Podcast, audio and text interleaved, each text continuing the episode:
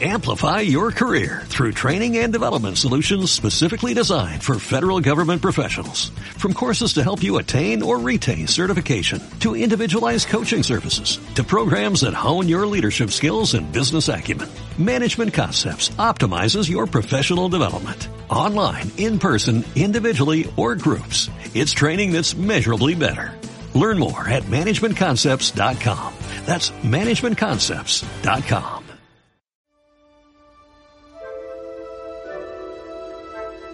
surcando los mares del planeta, viajando por mundos desconocidos, sumergiéndonos eones de años atrás en la historia.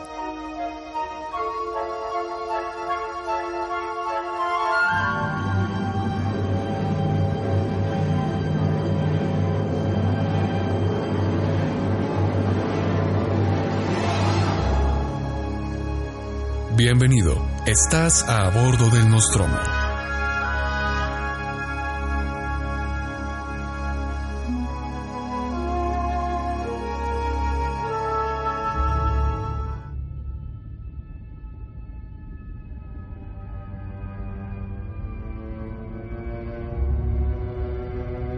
El cuervo dijo, Nunca más. Sea esa palabra nuestra señal de partida, pájaro o espíritu maligno. Le grité presuntuoso. Vuelve a la tempestad, a la ribera de la noche plutónica. No dejes pluma negra alguna, prenda de la mentira que profirió tu espíritu. Deja mi soledad intacta. Abandona el busto del dintel de mi puerta. Aparta tu pico de mi corazón y tu figura del dintel de mi puerta. Y el cuervo dijo, Nunca más. Y el cuervo nunca emprendió el vuelo. Aún sigue posado, aún sigue posado en el pálido busto de Palas, en el dintel de la puerta de mi cuarto. Y sus ojos tienen la apariencia de los de un demonio que está soñando. Y la luz de la lámpara que sobre él se derrama tiende en el suelo su sombra. Y mi alma del fondo de esa sombra que flota sobre el suelo no podrá librarse. Nunca más.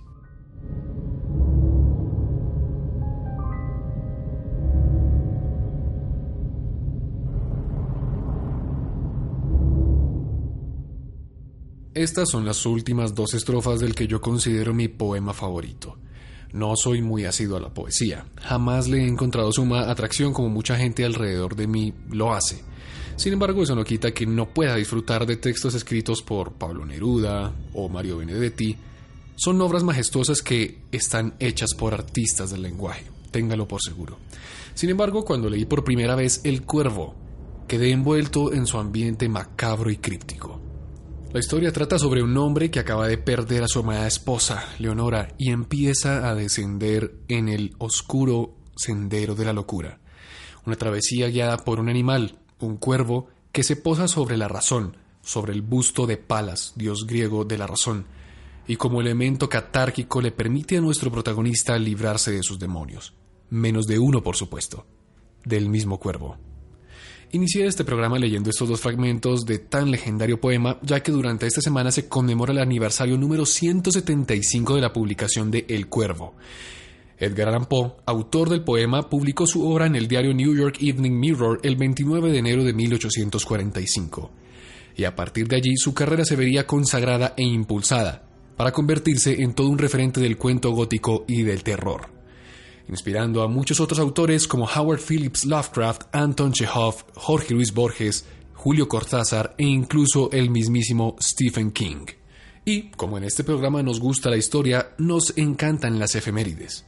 Que esta pequeña historia, que se convirtió en todo un emblema de la literatura universal, sirva como punto de partida para el programa de hoy. Saludos tripulantes, bienvenidos a bordo del Nostromo. Yo soy Juan Manuel Correa, periodista y aficionado de la historia que los llevará en un viaje a través del tiempo y el espacio en búsqueda de las historias más interesantes, más curiosas y más intrigantes que la historia de la humanidad nos tiene. Comencemos.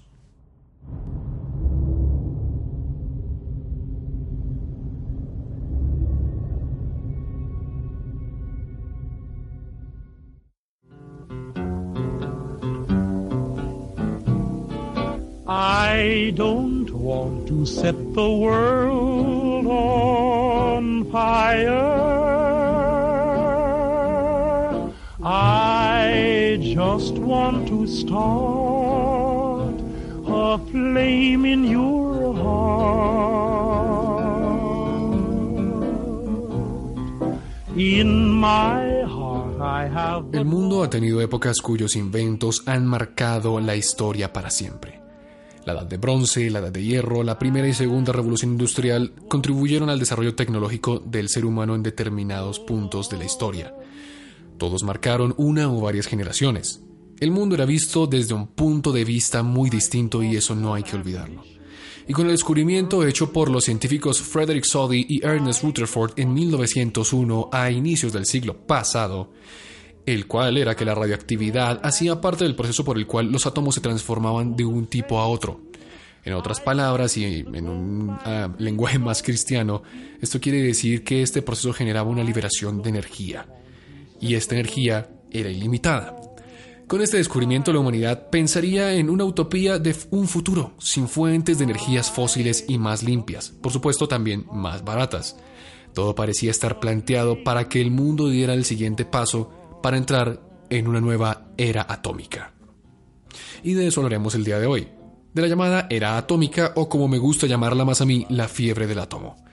El periodo que comprendió después de la Segunda Guerra Mundial hasta finales de la década de los 60, una época en la que la gente soñaba con un futuro nuclear. En 1933 el físico británico Sir James Chadwick descubrió el neutrón y sus propiedades.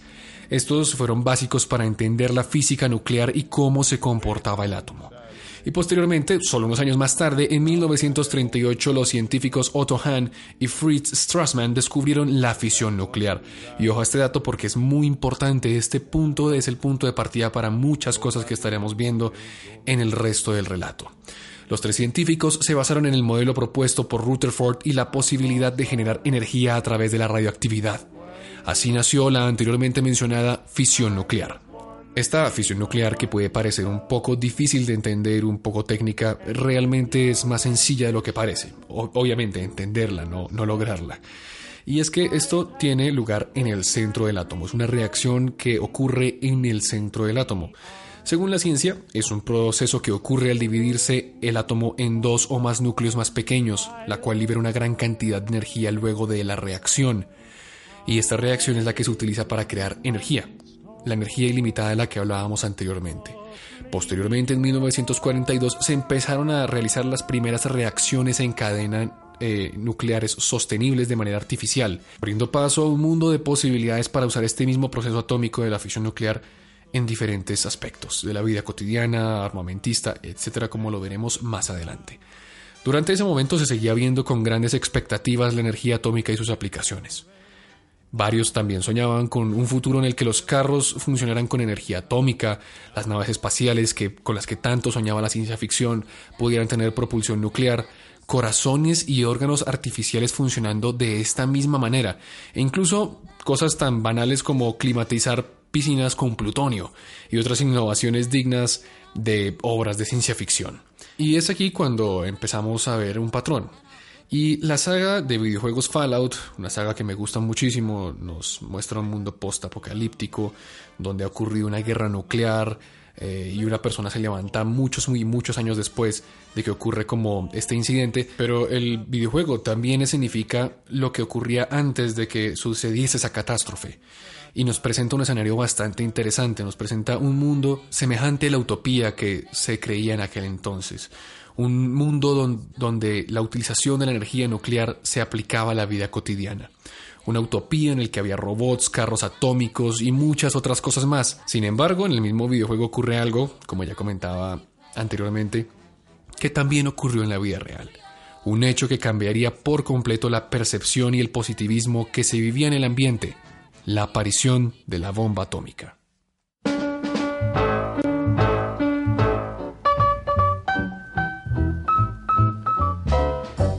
Through the fallout, baby, when they drop that bomb. Crawl out through the fallout with the greatest of aplomb. El científico Frederick Soddy, de quien hablamos hace poco, más temprano en el programa, había advertido décadas atrás que la energía atómica podía usarse para crear armas terribles. Y no podría estar yo más de acuerdo con aquella misma afirmación.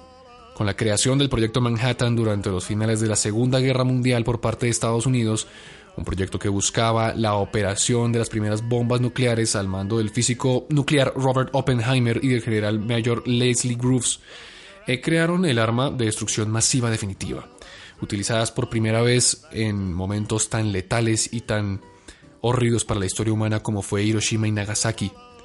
Todos conocemos el efecto que esto tuvo sobre el mundo y, la barbarie que nos dejó ver lo que podía pasar si la energía nuclear se utilizaba para la fabricación de armas. El mundo empezó a ver con horror lo que sucedería después con las personas afectadas de la bomba atómica, mutaciones, gente que moría años después eh, con cáncer que les desaparecía, eh, personas que tuvieron que vivir muy mal después de lo que sucedió en Hiroshima y Nagasaki y gente que no pudo retornar a sus hogares después de muchísimo tiempo porque en cierta manera la radiación quedó ahí, la destrucción quedó ahí e incluso hoy en día todavía hay atisbos de lo que sucedió en aquel entonces. Y con la rendición de Japón con la que se acaba la Segunda Guerra Mundial, se empieza a sentir que algo ha cambiado. Y es aquí donde realmente comienza lo que vamos a conocer como la fiebre del átomo, la edad atómica porque con la creación de la bomba atómica y su uso se empieza a materializar alguno de esos sueños que las generaciones anteriores a la guerra habían tenido. Algunas buenas y otras, como ya lo vimos, no tan buenas. Entonces es cuando a finales de los años 40 la gente se empieza a dar cuenta que la bomba atómica volvería a todos los explosivos y a todas las armas convencionales en algo obsoleto. Y asimismo surge la idea de que eso va a pasar igualmente con las fuentes de energía como el carbón y el petróleo. Ese es el imaginario de la gente, que se iban a sustituir estas fuentes de energía por las famosas centrales nucleares. Y es entonces cuando surge a principios de los 50 el concepto del átomo pacífico. Este término buscaba dar un significado menos aterrador a la revolución nuclear que se estaba viviendo para que el mundo quitara sus ojos de horror sobre la bomba atómica y empezara a mirar las aplicaciones de la energía nuclear como algo positivo para mejorar la calidad de la vida de las personas. Es algo como, por así decirlo, póngase en la situación Estados Unidos diciendo, hey miren, sí, tal vez nosotros matamos mucha gente en Hiroshima y Nagasaki con la bomba, eh, con la energía nuclear, eh, pero esperen, ¿no se acuerdan que ustedes antes de la guerra querían, eh, tenían un pensamiento optimista para la utilización de esta energía? Eh, ¿por qué no lo hacemos ahora ya que la tenemos? Y es así como a inicios de los 50 Estados Unidos empieza a compartir los secretos del átomo con sus aliados e incluso con sus enemigos, con la Unión Soviética con el fin de que esto pueda servir, eh, bueno, es lo que ellos dicen, como una herramienta para que la humanidad pueda avanzar y que esto dejara de ser visto como algo tabú, como algo que genera terror y muerte y destrucción solamente. Eso sí, con un rabo de paja muy grande entre las patas, porque aunque es visto como algo bueno y es chévere que Estados Unidos contribuya con el desarrollo planetario y las energías, eh, por otro lado, mientras nadie veía, aumentaban su, su arsenal de bombas atómicas como elemento de disuasión bélica. Y ya sabemos que es aquí cuando inicia la Guerra Fría y por supuesto la Unión Soviética haría lo mismo, generando tensiones planetarias nunca antes vistas. Pero hoy no nos vamos a centrar en ese relato de las bombas, de la tensión, sino en el del átomo pacífico, y cómo esta edad atómica influiría en la cultura, la política, en la sociedad, en el cine, la televisión, en el arte, en tantas otras áreas de la cultura y de la sociedad norteamericana, que por ende después se pasaría a muchos otros lugares, a Latinoamérica, a Europa, llegando a latitudes tan lejanas como incluso la misma Australia. Así que las personas vieron y empezaron a tener la visión positiva sobre el futuro, ya habíamos hablado de que se crearían centrales nucleares para sustituir las energías fósiles, pero entonces también se empezó a hablar de proporcionar energía nuclear para desalinizar el agua para que las personas que no tenían acceso a agua potable pudieran tenerla, o irrigar los desiertos para alimentar a la gente que estaba hambrienta, subsanar las hambrunas, e iniciar una etapa de exploración espacial. Y es así como comienza la fiebre del átomo.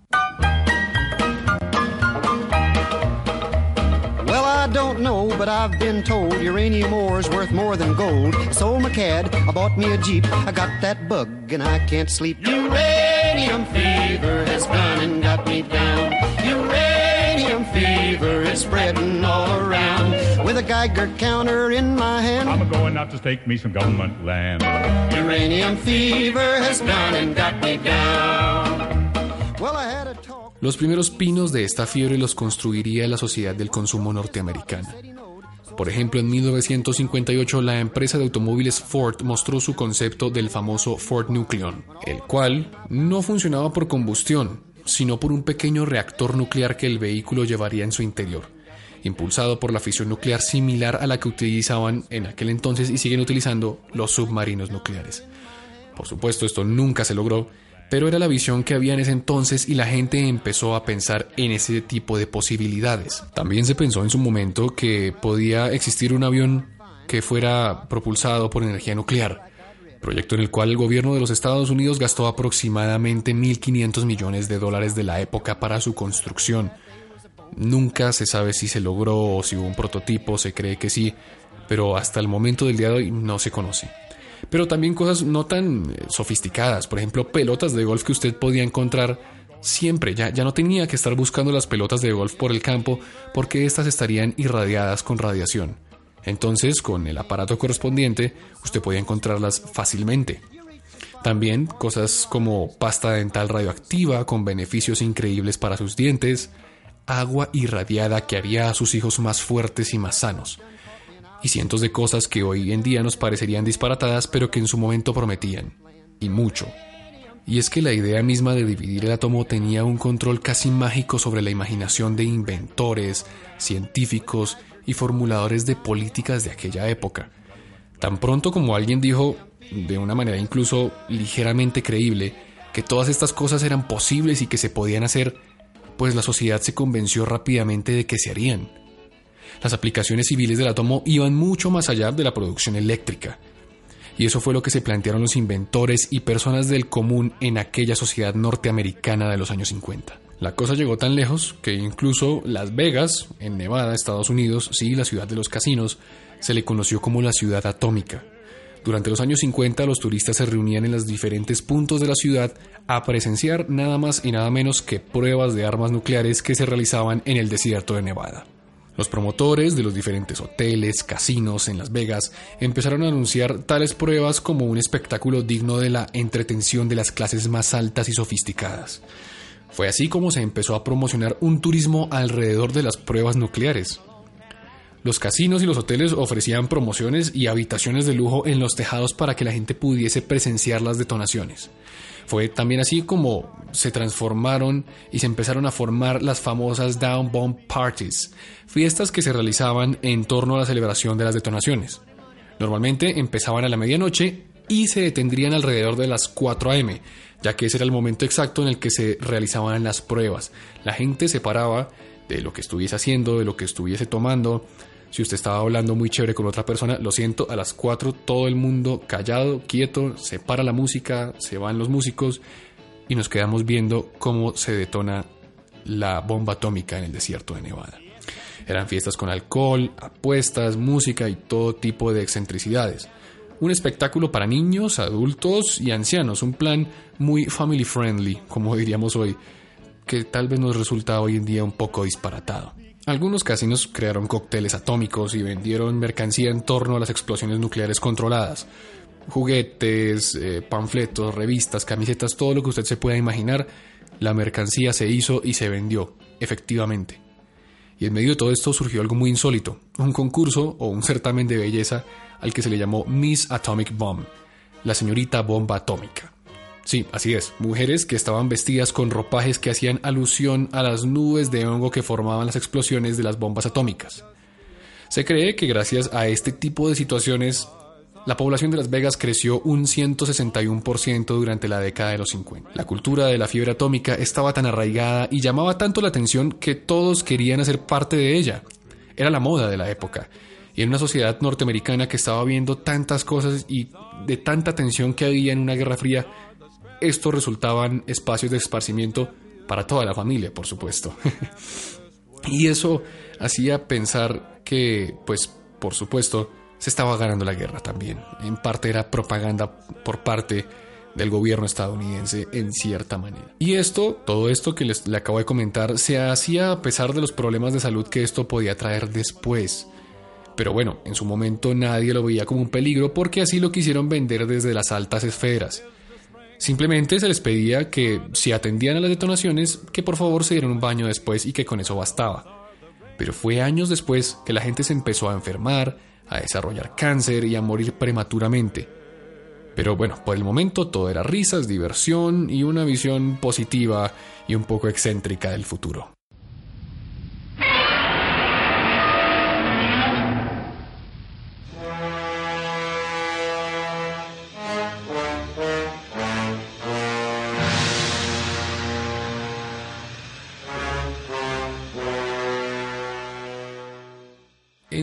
1954 los estudios Toho en Japón produjeron la película Godzilla o Gojira en su idioma original.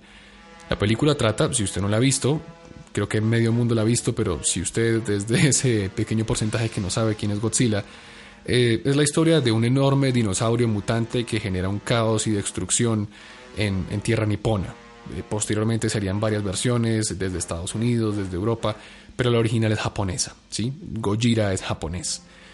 Y es una expresión muy grande por parte de los nipones, de los japoneses, que representaba el miedo luego del bombardeo de Hiroshima y Nagasaki, ya que uno de los tantos poderes que Godzilla tenía era sacar aliento radioactivo de su boca. Algunos creen que esta historia también se basó en una tripulación de un barco que recibió radiación durante unas pruebas en el Pacífico años antes de que se realizara la película. Pero lo cierto es que el miedo de que Japón fuera irradiado nuevamente y, y, que, y que fuera destruido, estaba plasmado en la creación de este monstruo de la ciencia ficción y se empezó a jugar con la energía nuclear en la cultura popular. Pero si usted se da cuenta, detrás de todo esto hay un trasfondo y es que aunque se empieza a jugar con, con la energía nuclear, en la cultura popular existe ese miedo. Y, y, Godzilla es tan representativo porque representa ese miedo de que se pueda volver a presentar algo similar a lo de Hiroshima y Nagasaki que ese fantasma de, de, estas dos ciudades todavía está presente y que el proyecto Manhattan, eh, en cierta manera, encierra lo peor de la humanidad. Todo esto personificado en un monstruo. Todo esto personificado en, en, en un agente externo a la humanidad.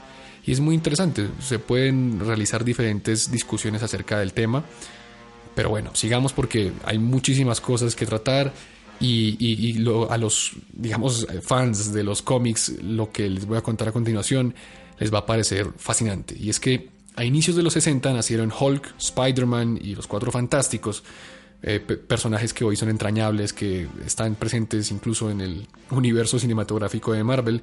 Pero si usted se da cuenta, todos ellos tienen algo en común. Y es que sus poderes vienen de origen radioactivo.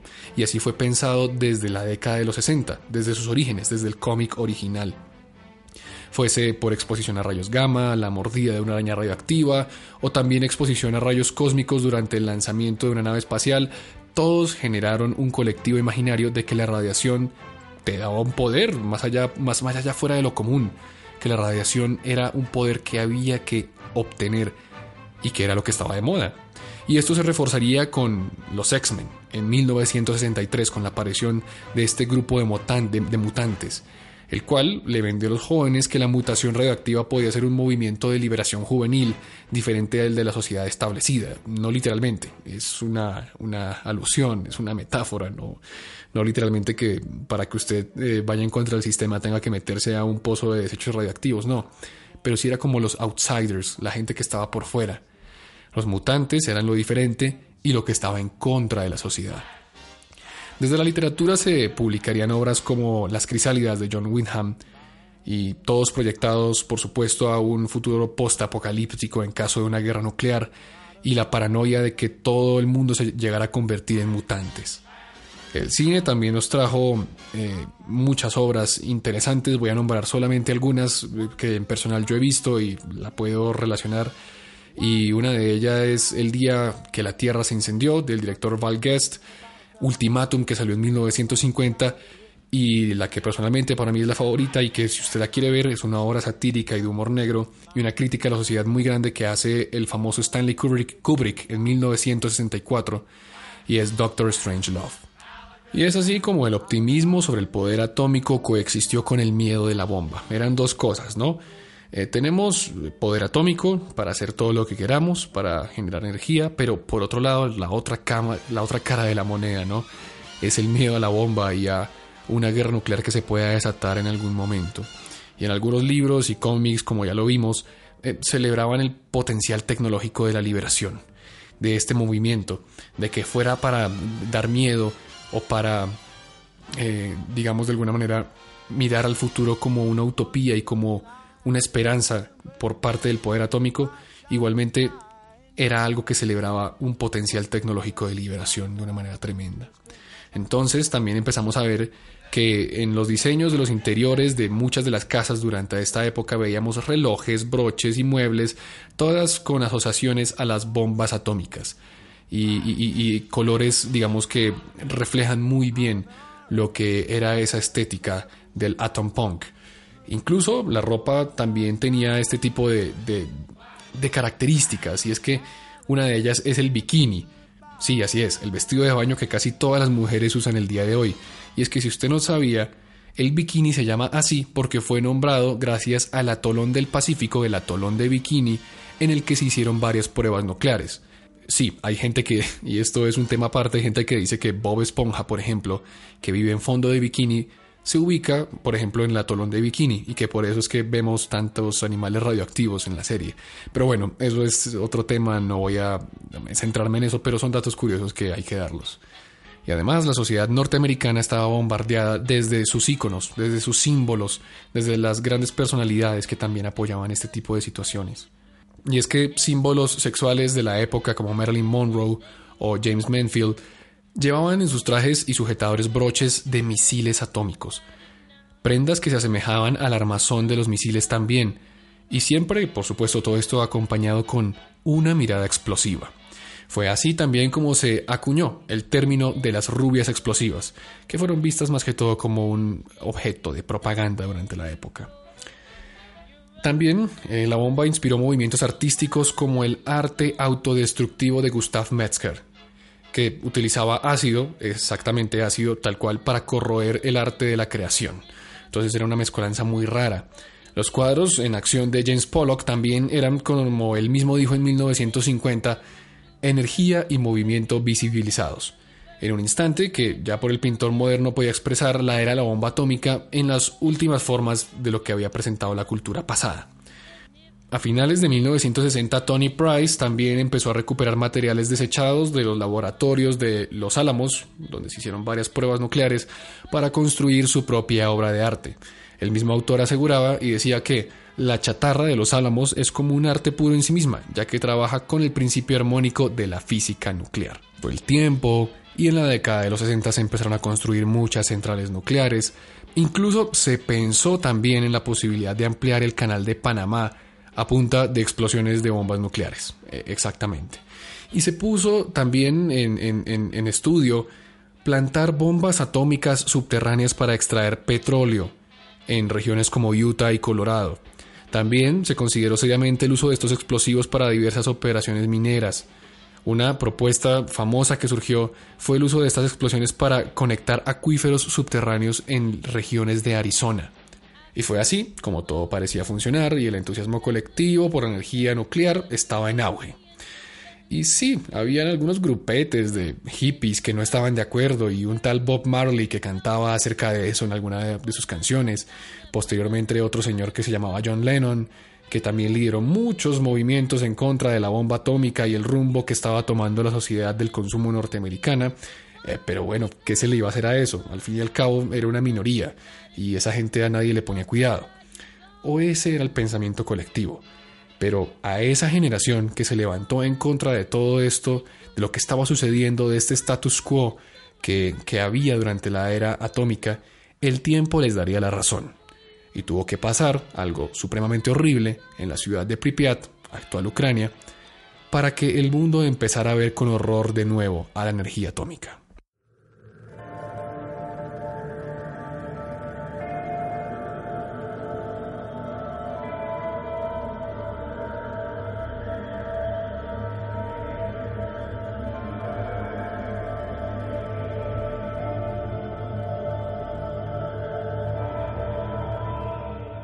El ánimo de la fiebre se fue diluyendo a inicios de la década de los 70, pero aún habían proyectos y expectativas en torno a esta, no tanto como en la década de los 50 y de los 60. Pero el desastre nuclear de Chernobyl, en el que se estima murieron decenas y, bueno, decenas son las confirmadas, pero se estima que fueron muchas más, eh, decenas de personas, y que acabó con una ciudad entera, fue el que le dio la estocada final a esta fiebre nuclear. Se volvieron a despertar esos medios antiguos y endémicos en torno al final de la Segunda Guerra Mundial con la utilización de la bomba atómica. Tanto optimismo e ilusión se fueron desvaneciendo, y en un ambiente tenso de guerra fría en el cual el mundo podría acabar en cualquier instante debido a que había una lucha bipolar entre Estados Unidos y la Unión Soviética, no, no aportaba mucho al optimismo acerca de que habría un futuro mejor con la alternativa nuclear. De hecho, en años más recientes, con los desastres en plantas nucleares como la ocurrida en 2011 durante los terremotos de Fukushima en Japón, nos hicieron replantear a la humanidad lo que realmente es la energía nuclear y cómo ésta debe ser tratada. Hay quienes dicen que esto sí ha ayudado al mundo y mucho, y sería un disparate no reconocer las aplicaciones médicas y avances científicos que se han logrado gracias a aquella fiebre del átomo que incentivó a tantos científicos e inventores a desarrollar aparatos y estrategias que mejoraran la calidad de nuestra vida, incluso la mismísima energía nuclear. Pero hoy en día son más los países que están cerrando sus plantas nucleares y miran hacia otras fuentes de energía alternativas. Miran con horror al pasado y ven los peligros que una producción energética a base del átomo puede generar. Y aunque algunos digan que hoy el mundo es más pacífico, que ya no hay tantos enfrentamientos entre las grandes potencias y que no existe una posibilidad tan tangible y cercana a una tercera guerra mundial, bueno, eso no es porque el mundo haya mejorado o seamos más tolerantes. En parte sí, los derechos humanos han tenido mucho que ver en todo esto. Pero realmente es porque las grandes potencias utilizan el átomo y tienen poder de este.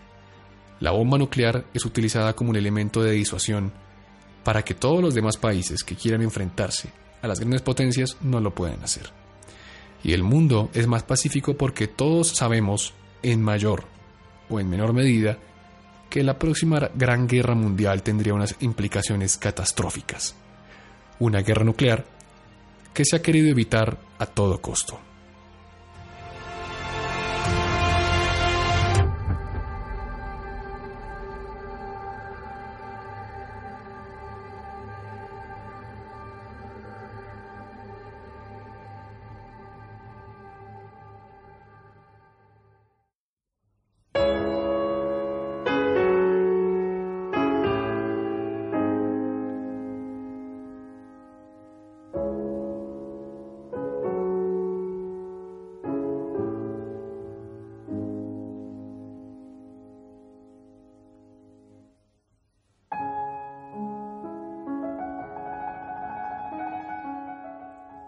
Bandas sonoras de películas que más me gusta es la del largometraje El pianista, del director Roman Polanski. Es la música que está sonando ahorita mismo. Una película que narra una época terrible en la historia de la humanidad, de las entrañas de Europa. Hace 75 años el mundo se enteró de los horrores que sucedían en el interior de Europa, en Alemania y en otras latitudes muy parecidas. Hace 75 años el ser humano se dio cuenta de que la barbarie podría surgir de apasionamientos nacionalistas, xenofobia y el odio más absoluto. Esta semana se cumplieron 75 años del holocausto judío, una lección que nos quedó a nosotros y que jamás será borrada. O tal vez sí. ¿Qué está pasando con tanto negacionismo en algunos lugares del mundo? ¿Es que la gente empieza a olvidar y a negar lo que está sucediendo y lo que sucedió en aquel entonces? o también se están despertando esos mismos sentimientos de aquella época. Para hablar de esto, de la conmemoración de los 75 años de aquel fatídico hecho, para hablar de ese tema está con nosotros el historiador y profesor titular de Estudios Urbanos de la Universidad Nacional de Colombia, Fabio Zambrano. Profesor, buenas tardes y bienvenido a bordo del Nostromo. ¿Cómo se encuentra? Eh, muy bien, buenas tardes. Profesor, eh, entrando un poco en materia, por qué es importante recordar y no olvidar lo que se ha presentado en situaciones históricas como el Holocausto, para nosotros como humanidad. ¿Qué importancia tiene no olvidar? Eh, supremamente importante porque no olvidar significa eh, tener la seguridad de que no se repite. A propósito de Auschwitz y los 75 años que se están eh, recordando, es precisamente buscar esa salvaguarda de evitar la repetición, por una parte. Segundo, por el negacionismo.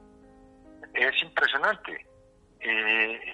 Solamente hasta hace muy poco tiempo uno de los participantes en Auschwitz contó que qué fue lo que pasó y fue el, personaje que actuaba de contador, sobre quien hay un excelente documental en Netflix, permítame la, la cuña publicitaria, eh, eh, donde él narra que sí. Y, y esto lo hizo él eh, hace muy poco tiempo, en el año 90 y algo, y al final no fue condenado por ello. entonces, saber qué pasó, saber qué sucedió, es algo absolutamente clave porque el negacionismo eh, continúa eh, muy fuerte. Esa es la segunda razón. Y una tercera, eh, y es que Europa difícilmente pudo no saber que existían lugares como Auschwitz. Alguna vez tuve la oportunidad de ver una, una, exposición que se montó en algún museo en Estados Unidos y, mostraban como lugares de retención, lugares de tortura, lugares de exterminio, fueron más de 11.000 en Europa. Por lo tanto, eh, esto es muy importante que, lo tengamos presente. El negacionismo comenzó en la misma Alemania eh, durante la Segunda Guerra Mundial. Y, y, eso es algo que es muy importante, no repetir, recordar, tener presente y saber que eh, esto, el negacionismo, además, además se corresponde con una tendencia ideológica muy clara actualmente. Bueno, y hablando un poco acerca de la importancia del holocausto, eh, ¿qué lo diferencia de otras persecuciones y genocidios que tal vez se dieron a lo largo de la historia en los Balcanes, en Chechenia, si nos vamos incluso a la persecución de cristianos eh, por parte del Imperio Romano? ¿Qué lo diferencia y qué lo hace diferente o tan icónico, porque vemos sobre todo muchas adaptaciones cinematográficas, literarias, poéticas, y que está rodeado, no sé si llamarlo así, de, de algún misticismo o, de alguna importancia que tenga el holocausto. ¿Cuál es esa importancia que usted eh, ve alrededor del holocausto que lo diferencia de otros hechos similares? La organización, impresionante, la burocracia, eh, se montan las instituciones de gobierno, el, la impecable, el impecable funcionamiento de, esa máquina, cómo, cómo, se, cómo estaba tan bien organizada, eh, todo, todo, hasta el más mínimo detalle, era una industria la que se montó allí. Eh, es absolutamente impresionante. Eh, y y bueno, eh, recuerdo una anécdota personal. Claro, por supuesto. Eh, yo tenía seis años cuando mi padre en la mesa del comedor nos contó con mucho detalle, esto fue en los 50, cómo fue el, el holocausto. Me contó, nos contó un detalle que para mí fue algo que me marcó mi gastronomía. Me contó el detalle que se hacían con las cenizas de, de, de los muertos que se hacía con el pelo, con los dientes, todo esto era parte de la industria. Eh, y el tema jabón pues no era gratuito, pero parte de las cenizas se dedicaban a eh, abonar los campos que había cerca a los campos de concentración y allí se separaban que repollo. Yo durante muchos años tampoco era como repollo, pues esa anécdota. Eh, y es, es muy fuerte que con el pelo se hagan los esparías de los, barcos de guerra alemanes, que con parte de las cenizas se dedicaran a hacer jabón. Eh, se, construye una maquinaria absolutamente impecable, que es la maquinaria de todo el, Estado alemán y el ejército alemán, eh, pero que participa también la sociedad alemana. Eso es algo que, que hoy vuelve y aparece. Y también, y también eh, participa la sociedad judía. Eh, hay un historiador judío que publicó un libro que es un libro absolutamente de referencia sobre, sobre este tema y, él dice que es imposible sin la, sin la participación de la sociedad judía eh, la, la, realización del holocausto, algo que generó mucha polémica y, bueno, el libro acaba de volver a ser publicado en, en, España y, es muy puro, porque, porque no solamente fue el Estado nazi, fue la sociedad alemana y fue la sociedad europea. Sobre esto hay mucho, muchos documentales y mucho cine, entre otras cosas, por ejemplo, una gran película francesa de los años 70, La Combe Lucien. Eh, la Combe Lucien eh, va a mostrar eh, la, activa participación de la sociedad francesa, de buena parte de la sociedad francesa, en, apoyar al genocidio nazi. Esto no lo hicieron solamente los nazis, el partido nazi ni el ejército alemán. Esto fue algo que en la cual participó altísimamente la sociedad europea. Sí, y hablando de eso, hay algo que a mí siempre me ha llamado la atención, y es que uno pensaría que fueron los nazis los que estaban en contra de los judíos, pero la verdad es que la persecución venía desde hace muchísimo tiempo. Y hay una, digamos que una corriente, sobre todo que la expresa Diana Uribe en su último libro, Brújula de un Mundo Contemporáneo, y es eh, que incluso el mismo hecho de utilizar un Estado israelí era una forma de deshacerse también de los judíos en Europa. ¿Qué opina usted eh, con respecto a esa visión de lo que es el eurocentrismo? Bien, sí, eso es una discusión larga sobre la creación del Estado judío. Recordemos que una de las propuestas de Hitler era mandar a todos los judíos a Madagascar. Es también una propuesta de, eh, bueno, distintas propuestas de que, para donde se a los judíos. Pero, pero eh, más, allá de eso, eh, la, la, la decisión por implementar la, lo que llamaban los alemanes la solución final, eh, e, ese es el punto en que, en que en este momento se está. Es decir, eh, recordemos eso para evitar que siga sucediendo. Porque ha sucedido. Y antes de la, de la Segunda Guerra Mundial también sucedió. Y, y bueno, continúa sucediendo, por supuesto. Claro que sí. Y volvamos un poco a, hablar la discusión de lo que es el negacionismo. Hoy en Europa, en Norteamérica, hay muchas corrientes nacionalistas, sobre todo de la derecha, que están negando el holocausto como si fuese algo simplemente que se inventó, hay otros dicen que no fue tan terrible. ¿Qué podemos esperar de una humanidad o de un pueblo que se niega a reconocer su propia historia? Ese es el punto punto complicado eh, que, no con sorpresa encuentra en Europa. Digo que con sorpresa lo encuentra porque uno esperaría que el rechazo de la sociedad europea fuera eh, más fuerte. Pero alguna vez cuando estudié en Francia me tocó en el año 85 una conmemoración de fin de la Segunda Guerra Mundial y leía con estupefacto en periódicos el argumento de gente que decía, gente muy importante en Francia, que lo de los campos de concentración es era imposible, eso no sucedió, que las cámaras de gas tampoco, y entre otras, y, leí este, este, esta opinión de gente que decía que eh, con, con escasez de materias primas, con escasez de energía y con el precio de, de, la energía en la Segunda Guerra Mundial, ese gasto en gas era imposible de pensar. Eh, el, este es un punto que eh, a mí me llama la atención porque, porque Europa continúa desde la Segunda Guerra Mundial, desde antes de la Segunda Guerra Mundial, eh, mostrando cómo, eh, tratando de, lavar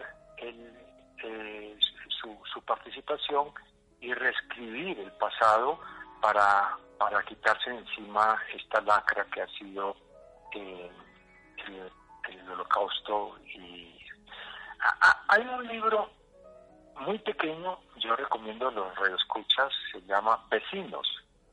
El autor es un historiador polaco, Jan Groh. él es profesor, historiador en Harvard o en la Universidad de, de Estados Unidos. Él escribió un libro que se llama Vecinos, Y él, él es espeluznante, porque él narra qué hicieron los vecinos de los judíos cuando, cuando llegaron los nazis. Eh, esto significó que el Estado, el Estado polaco, eh, el libro salió hace cuatro o cinco años, eh, el Estado Polonia juzgara en ausencia a este historiador, lo condenara y le pidiera a Estados Unidos extradición, le pide a Estados Unidos de extradición. porque lo que narra Gro en este libro es que una vez todos los vecinos participan en la, en la persecución de los vecinos los judíos y los, los judíos vivían en esos pueblos hace 800 años eran de ahí eh, y apenas comienza apenas van a llegar apenas va a llegar el ejército cuando se aproxima el ejército nazi eh, encontramos nosotros que esta gente empieza a golpear y asesinar a judíos es eh, este libro, bueno, es apenas uno de los muchos que no puede encontrar que le voltean uno las tripas por lo que va a encontrar allí. Y por la porque y lo que va a encontrar allí no solamente es la actitud de los polacos con los judíos, sino eh, el tema de la moral de los, de los seres humanos. Ese es el fondo de Sí, y eso también es una, digamos que una imagen que, que, se muestra en el largometraje que hablábamos ahorita, y es el pianista de Roman Polanski, las famosas escenas de la gente en los guetos delatándose los unos a los otros, en un escenario polaco, como usted decía. Eh, pero ya digamos que hablando un poco más acerca de la actualidad, hoy en día vemos que se está incrementando de nuevo el antisemitismo, en, sobre todo en Alemania y en algunas partes de, Europa. Y no solo eso, sino también el rechazo europeo a, un nuevo actor, que es el actor musulmán y su persecución. Digamos que las grandes potencias europeas también están manejando un discurso nacionalista con el mismo modus operandi.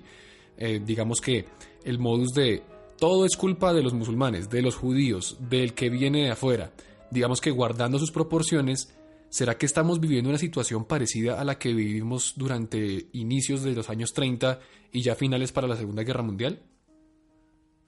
Eh, tocas un tema que es fundamental actualmente, el tema del nacionalismo. Y, y, sí, eh, sí, no sé si, vaya, si se vaya a manifestar como se manifestó en los 40, pero eh, las naciones, hay una hay una un esfuerzo muy grande por la por el, el, auge, impulsar el auge de los nacionalismos, y es algo muy fuerte.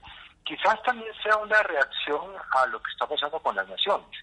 Y las naciones hay una fuerte tendencia de, estar en cierta crisis debido a, a ciertas manifestaciones de la globalización, que ha desvirtuado las fronteras, ha diluido la, los, a los estados nacionales, ha regresado buena parte del poder de los estados nacionales a las ciudades-estado, como sucede en, Estados Unidos, Europa y en otros lugares, eh, y esto de pronto eh, eh, genera una reacción hacia, hacia reivindicar esta, estas ideologías nacionalistas que, están, que aparecen con fuerza en todas partes.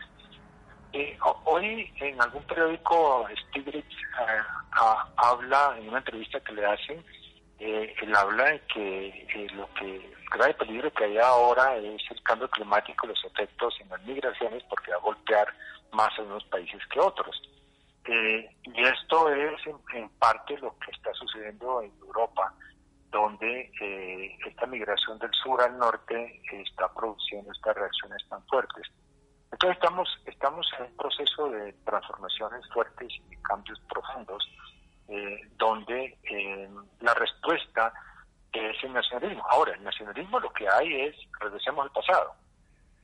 Eh, y eso nos advertía Sigmund Bauman, quien nos decía que el nacionalismo es eso, es, regresar a la seguridad del pasado, que no existió además, donde todo era bien, todo estaba muy bien y todo era equilibrado. Eh, sí, yo estoy de acuerdo contigo que lo que lo que estamos presenciando hoy es una una una, un renacer de fuerzas nacionalistas y buscando al otro, construyendo el otro y construyendo eh, eh, un otro para excluirlo, perseguirlo y atribuirle todos los males que tenemos en nuestras sociedades. Sí, y bueno, yo creo que es algo que es muy preocupante, por supuesto, pero como usted decía, lo importante es no olvidar lo que sucedió, lo que pasó, porque en cierta manera quien no aprende los errores del pasado está condenado a repetirlos. Pero bueno, muchísimas gracias, profesor eh, Fabio Zambrano. Eh, encantado de tenerlo usted aquí a bordo del Nostromo. Este también siempre esos micrófonos van a estar abiertos para usted y esperamos tenerlo, por supuesto, en una próxima oportunidad. Muy bien, y muy bueno el nombre que, lleva, que abre este, tema, eh, Nostromo. Yo soy Conrad y recordemos, Conrad es el autor de El corazón de las tinieblas. Está detrás de todo esto. Así es, Nostromo que en parte también eh, relata lo que fue y lo que ha sido también la relación entre Estados Unidos y nosotros, obviamente con la, cara de una nación ficticia que representa Colombia durante los años de la separación de Panamá. Pero bueno, muchísimas gracias de profesor y bueno, lo esperamos en una próxima oportunidad.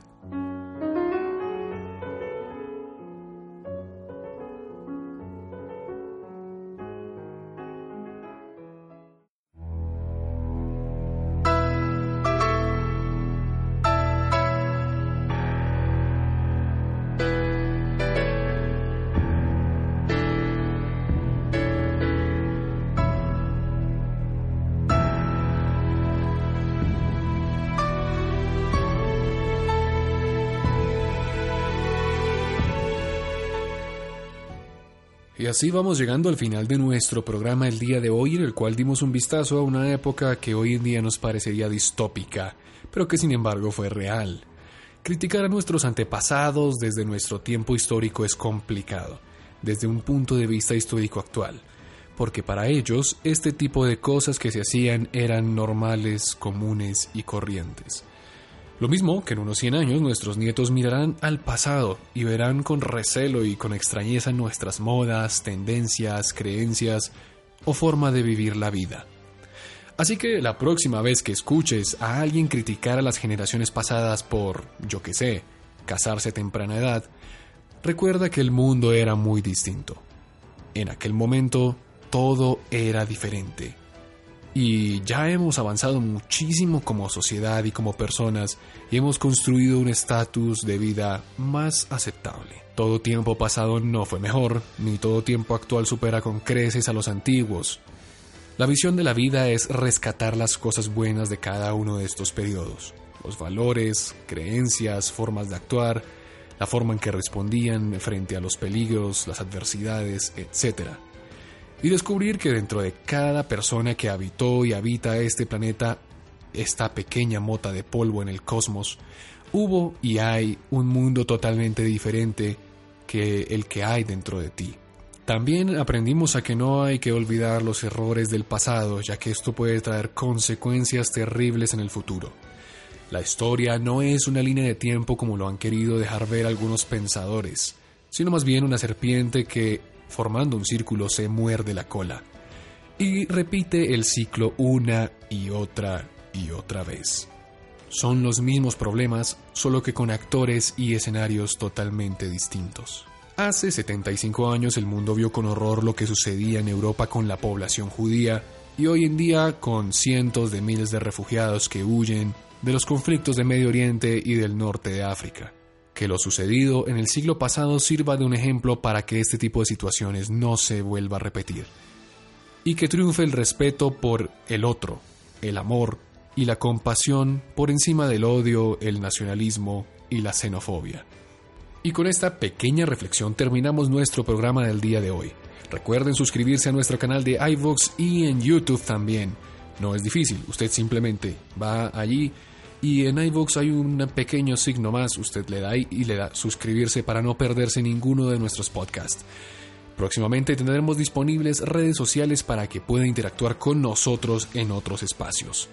Deje su comentario y permítenos saber qué te parece el programa. Y recordarles que tienen una cita con este mismo podcast todos los jueves. Soy Juan Manuel Correa y nos encontramos la próxima semana, aquí, a bordo del Nostromo.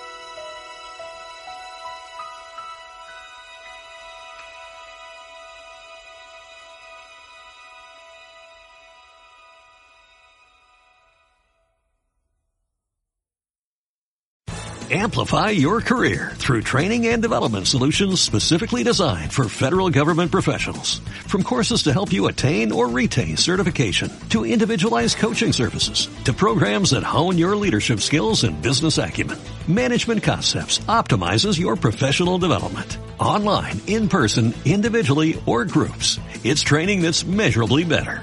Learn more at managementconcepts.com. That's managementconcepts.com.